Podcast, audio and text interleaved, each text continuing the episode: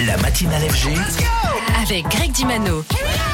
Alors ce matin, mon cher Anthony, mercredi, tu nous parles de cinéma. Et oui, car c'est l'un des films événements de cette fin d'année, le très attendu biopic Napoléon. Je ne suis pas fait comme les autres hommes. Mais ceux au pouvoir ne me voient que comme un guerrier, ne pouvant prétendre à aucune charge. Mais je marche dans les pas d'Alexandre le Grand et de César, Quel est votre nom? Napoléon.